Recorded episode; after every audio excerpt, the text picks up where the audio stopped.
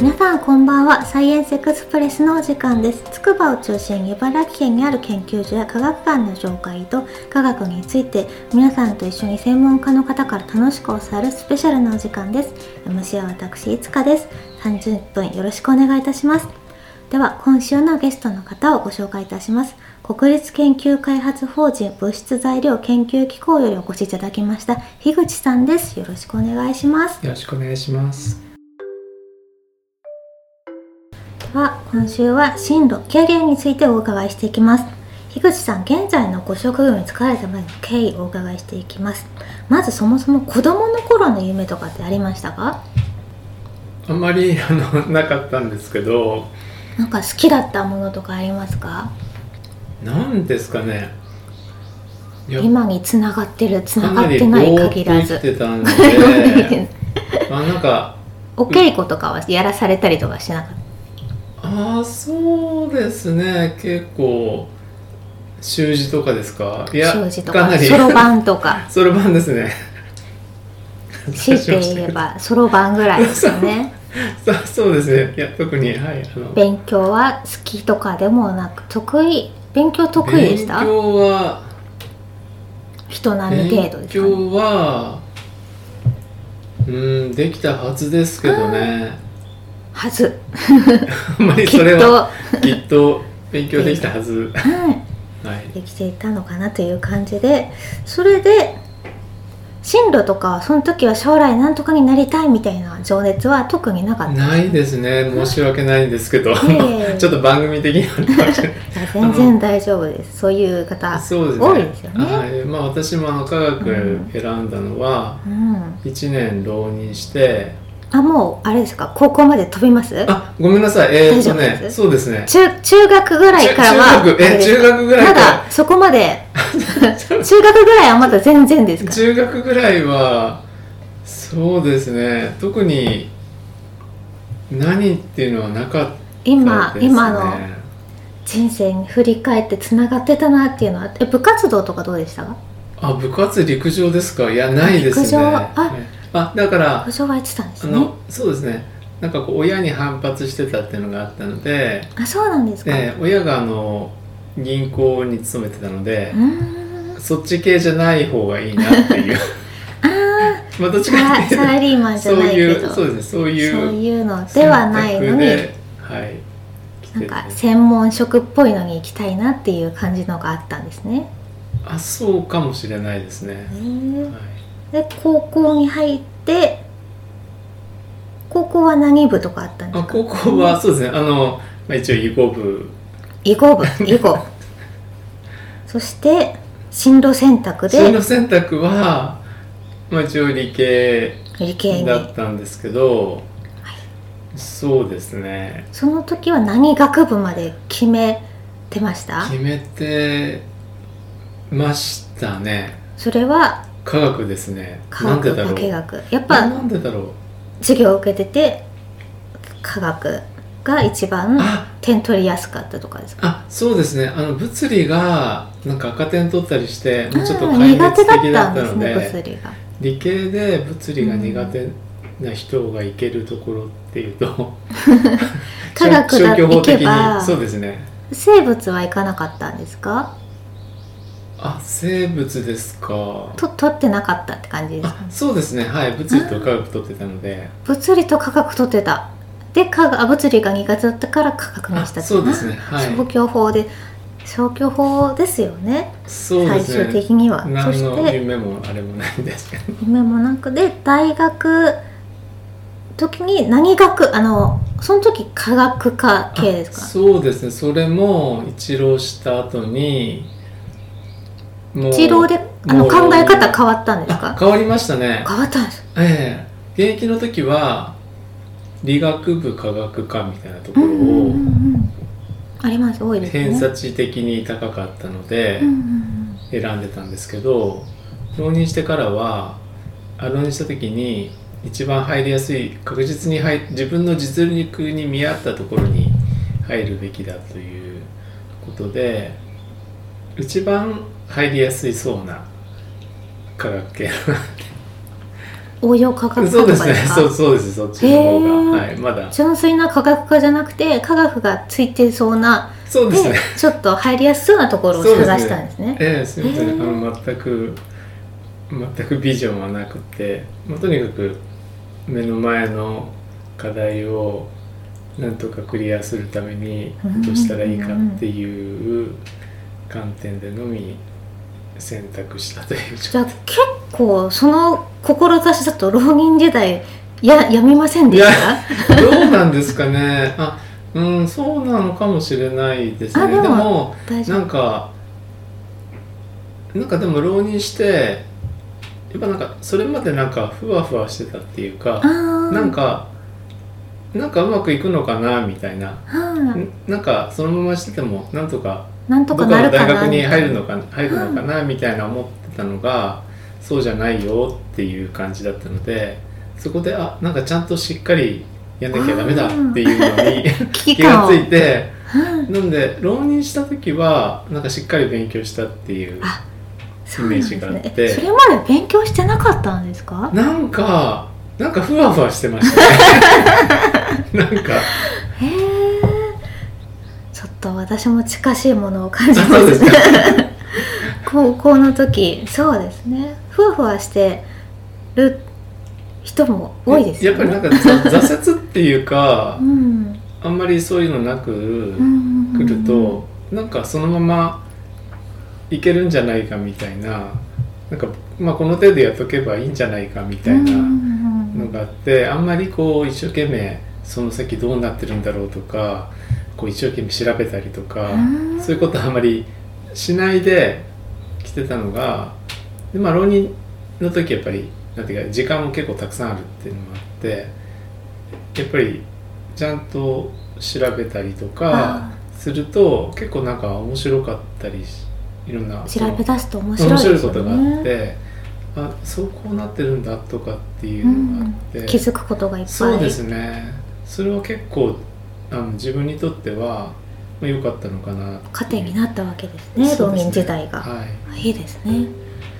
そして実際大学でまあでも大学に入ってからまた勉強しなくなったんですけど、受かって晴れて受かって。えで専攻が科学応用科学。ーそうですね、まあ、応用精密科学科っていう。応用精密科学え科応用科学科と応用精密科学科っていうのがあってはい。応用精密科学科の方がなんか入りやすそうだったんで、精密。えその普通の科学と比べてちょっと難しそうな気がするんですけどそこはー多分難しそうな名前に変えたんですよね。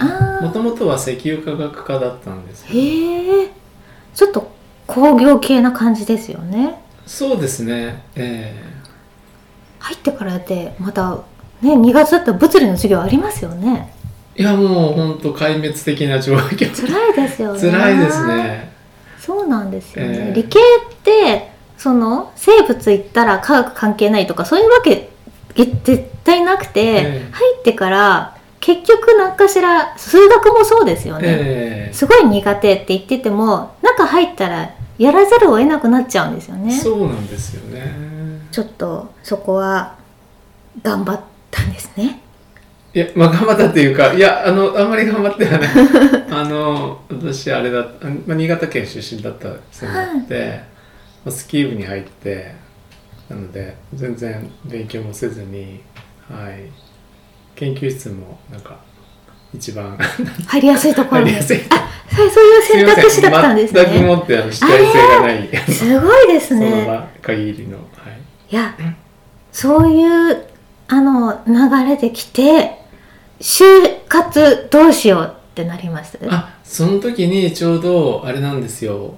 私が大学院とかに行った時ってまさにあのポスドク1万人計画っていうか大学院重点化っていうかん。要するにみんなは修士で就職してた人たちに博士まで行くようになんかそういう大学っていうか文科省のあの出てた時期でで指導教科の先生に「君博士に行くか?」とか言われたのでへええなんか自分では全然気が付いてなかったんだけどなんか隠れた才能でもあるのかなと思って それであのええそれであの博士課程に行ったんですけどなんかみんなにみんなに声かけてあそうだったんですね。実際は。へ実際えでも試験ありますよね。あでも博士課程行くのにも。ね。修士もい因子とか。そうですね、ええ。そこは頑張ったんですか、そこは頑張ったんですね。頑張ったんですね。ええはい。院院入って卒業研究大学では学部では何やってたんですか？卒業はああのずっとそうですね。研究室入ってから博士3年終わるまであの研究テーマは変わらなかったんですけど当時やっぱりあのその白川先生の導電性高分子っていうのがめちゃくちゃ流行ってた時期でまだノーベル賞取られる前だったと思うんですよね。ちょうど直前なのかな。でまあでも業界的にはめちゃくちゃ流行っててそれでその時のあの指導教科の先生にそれとなんか金属混ぜたらどうなるかを調べるっていうのはどうみたいな感じでやってて実はだからその時に4年生でもらったテーマをある意味ちょっと物質かあの材料の形は若干違うんですけど今でもほとんどなんていうかあ同じなんです。そうやってることは。なんですかずっと一貫して。そうですねなんですね。なので当時のその研究室の先輩とかに何かの機会にあったりするとやってること全く変わってないね そんなことある、学会とかで会えますよね。そうですね。そうなんですね。普通はだから研究テーマって卒業したりするとこう変わっていったりとかそれこそ会社に入ったら全然違うことをやったりとあか与えられるものですよね、恵まれてますよね。そうですね。確かに。で大学卒業した後にあの慶応大学の助手っていうか形で。大学はもうそこで博士号まで取られたんですか？あそうですね。はいはい。で取ってから助手になったんです。そうですね。その時も一応なんか研究テーマとしてはなんか、まあ、その学生の時にやってたやつをこうアレンジしたみたいな形の研究テーマだったんでそうですね。そういう意味では。やることは何も変わってない。そうなんですね。でそのそれだけやっぱり価値があるってことですよね。いやそれはそれはちょっとわからないんですけど。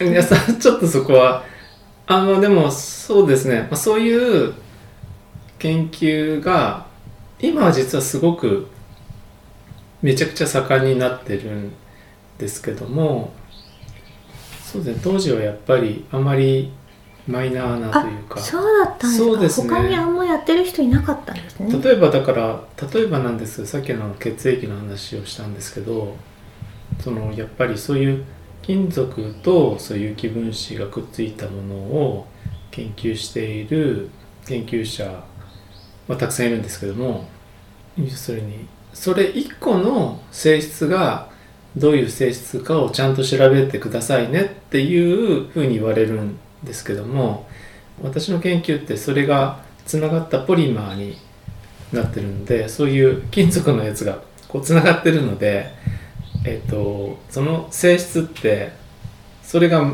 混ざったものが性質として見えてるのでその金属の周りの一個一個の性質ではないんですね。だからだからポリマーにしないでポリマーにしないと性質違うんですね。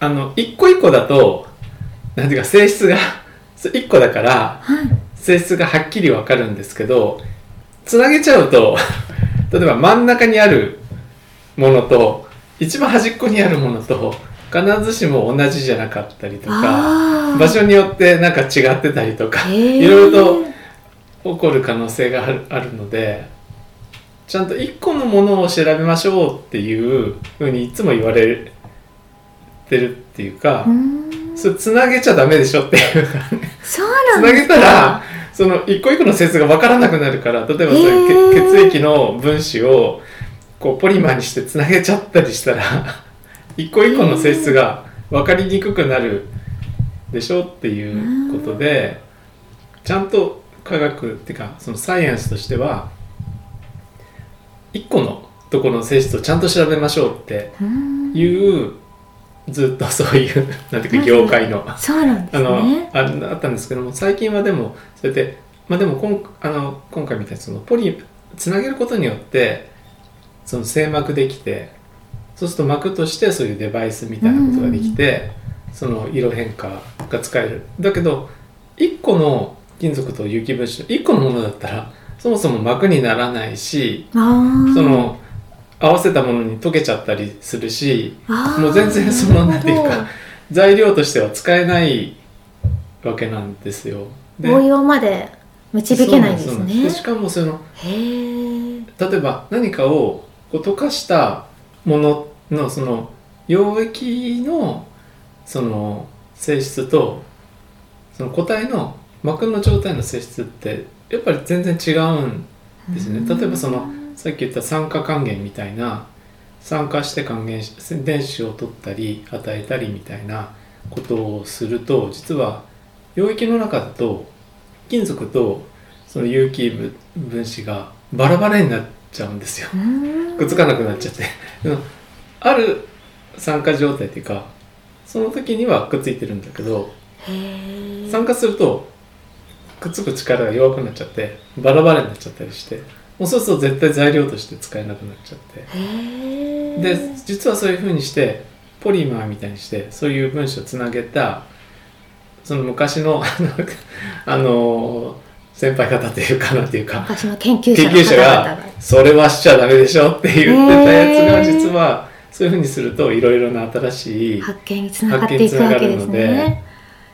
そういう意味では、はい、今は結構どんどん研究のなんでしょう方針というか変わってってるんですね。そうなんですね。えへー昔はやっぱり一個一個のその金属と有機分子のつながったものの性質がよく知られていなかったから、うん。それをちゃんと一個一個取り出して性質を調べましょうっていうふうに言われてたんですけど、まあ、そういうふうな研究がどんどん進んできて一個一個の性質がだいぶもうみんな分かるようになってくるとまあわざわざ一個でやらなくてもそれをつなげたりしたりしてもまあいいかなっていうかつなげたりしてそういう個体みたいにしした方がまた新しい性質とか出てくるしっていうことで今は結構あのこのあのその分野のメインの人たちも一個じゃなくて、まあ、我々みたいじゃないいろんな形なんですけどそれつなげたりして結構流行ってるんでやっぱりそう思うと今までのその歴代の研究者の研究があってからのなんかこうつながりもあるんですね。そうですね。もちろん。あのそれで昔の昔のっていうか先輩のせ研究者の方々が一個一個の性質をきちんと完璧に明らかにしてくれてるので そうです。私たちとしてはそれを利用してあだったらこのあのある先生が作ったこれを使ってポリマーにして、まあ、こうつなげて材料に使えるんじゃないかっていうふうに思ったりとか、いやー素敵ですねなんか。科学の世界っていう感じがします。そうですね。まさに。はい。今までで一番大変だったこととかありますか？大変だったこと。そうですね。なんかいろいろと大変だったような気はするんですけど。ありますよね。あんまりちゃんとはい覚えてはいない。なんかあの細かいんですか？作業自体は。あ作業ですか？細かいですか？どどうなんですかで電子顕微鏡とかですか？どういうレベルなんですかね？研究内容は。あ私一つ思ってることがあってはい。ちょっと今までこうなんか出演された方と真逆のことを言いそうな気はするんですけど、はいあのあんまり機械とかそういう最先端な装置とかを使いたくない人なんですよ。なんでかっていうと最先端の装置を使って実験結果出し新しい実験結果で出した時にそれが自分が発見したのか装置が発見したのか ちょっとよく分からなくいなることがあって。や自分じゃないですかそれこう。あ自分って今言っちゃっていいんじゃないですかねそっか。装置の手柄っていうふうに感じ例え出まば、すよね今までの10倍の性能の装置うんうんがあるとして、それを購入してそれで実験データを出した時に今まで測定した実験結果いいせよりもすごいなんか高解像度の出何か出たってた時にそれって例えば論文とか発表した時にそれはすごいみたいな感じになるんですけど、果たしてそれは なんかだ誰がすごかったっていう感じがちょっとあっうんて。なるほど。なのであんまりうん。そういうの、もちろんそういうのは使わないとあのいけないしその論文とかを投稿した時に査読者からこういうことをこういう実験をしてここを明らかにしてくださいとかって言われることがあるんでもちろんそういうことはやるんですけどもなるべくそうじゃないところでやりたいなっていうのがあってうん。そういう意味ではかなり あのなんていうか最先端じゃない 感じではあります。そうなんですね。まあでもだから機材にはそんなにお金研究費かけなくて済むって感じですかね。そういうわあけでそうですね。そうですね。あの、何かをするために高価な装置が必要っていうことはあまりなくてむしろあのそれをあの普及っていうか材料として広めていくためにはなるべく安い装置でみんなが持ってそうなそうですね。でやっていく方が価値があると。そうですね。なるほど、はい。そうですよね。なのでなるべく高い装置にならないようにするためにはどうしたらいいかっていううん。ところを考えながら。はいそうですね。やってるんですね。今までで一番嬉しかったこととか感動したことありますか？あそうですね。やっぱエレクトロクロミックは感動ですね。発見した時ですかね、えやっぱその発見した瞬間っていうのは忘れられないですよね。えそうですね。まあ私見せてもらった瞬間ですけど。ね でもやっぱりそれは大事にしたいなと思っていて、うん。この発見をちゃんとなんていうか世に出していくところまでうんちゃんとやることが自分の責任だっていうかいうふうには強く思っているんですね。なので、まあ、よくある発見者はこの人でそれを実用化した人はこの人ですみたいなのももちろんそういうのもあるとは思うんですけども、まあ、昔だったらそれでそれで OK だったと思うんですけど今だったらやっぱりその発見ししてかつあの実用化までやるっていうのがいいんじゃないかなっていうふうには思ってるんですけども。そうでしょうね。これからですよね。応援していきたいと思います、はい、今後このエレクトロクロミックチョコガラスどういった発展されていくでしょうか？